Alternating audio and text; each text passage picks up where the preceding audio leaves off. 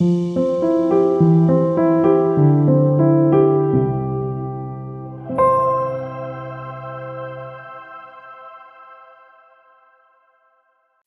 Redon. Alsace oder Moine-Lisson 1914 Odilon Redon ist einer der großen Einzelgänger der französischen Malerei. Sein Weg lag abseits von Realismus oder Impressionismus. Als junger Mann war er tief beeindruckt vom Romantiker Eugène Delacroix.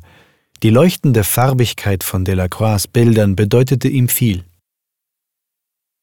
Das Bild mit einer lesenden Figur stammt aus den letzten Jahren Redons. Auf dem Buch steht das Wort Alsace. Vielleicht ist dies eine Anspielung auf das Elsass, das Frankreich 1870 an Deutschland verloren hatte. Vor dem Ersten Weltkrieg, als dieses Bild entstand, war das verlorene Elsass in Frankreich in aller Munde.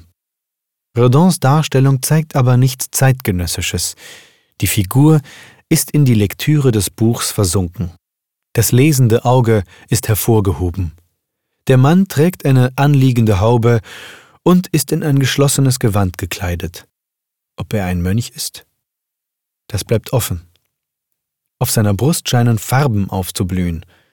Sind sie auf dem Gewand oder leuchten sie aus dem Inneren?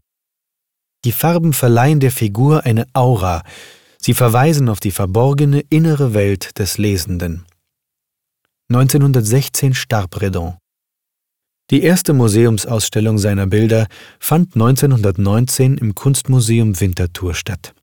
Bei dieser Gelegenheit gelangten zwei Gemälde in die Sammlung.